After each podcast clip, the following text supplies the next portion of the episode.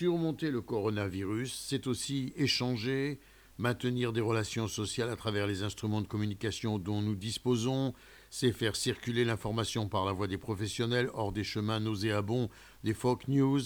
c'est transmettre des données lorsqu'elles existent sur les résultats réalisés en matière de guérison, car on guérit aussi du coronavirus, c'est développer la coopération et l'échange de données au-delà des frontières. Ainsi, l'Université de Tel Aviv, en collaboration avec l'Association des amis américains et des amis français et francophones de l'université, a organisé en ce qui la concerne une conférence en ligne multidisciplinaire sur le thème Le Corona et moi, surmonter la crise.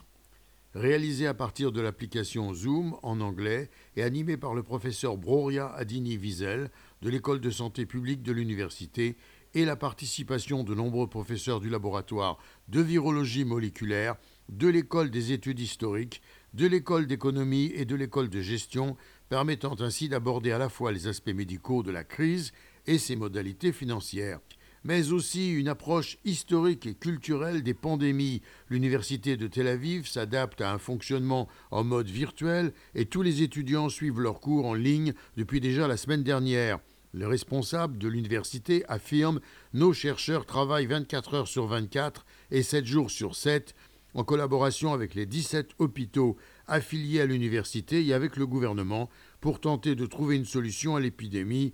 et nos étudiants en médecine se sont joints à l'effort national pour augmenter le nombre des tests de dépistage de la maladie avec cet objectif fixé de 10 000 par jour.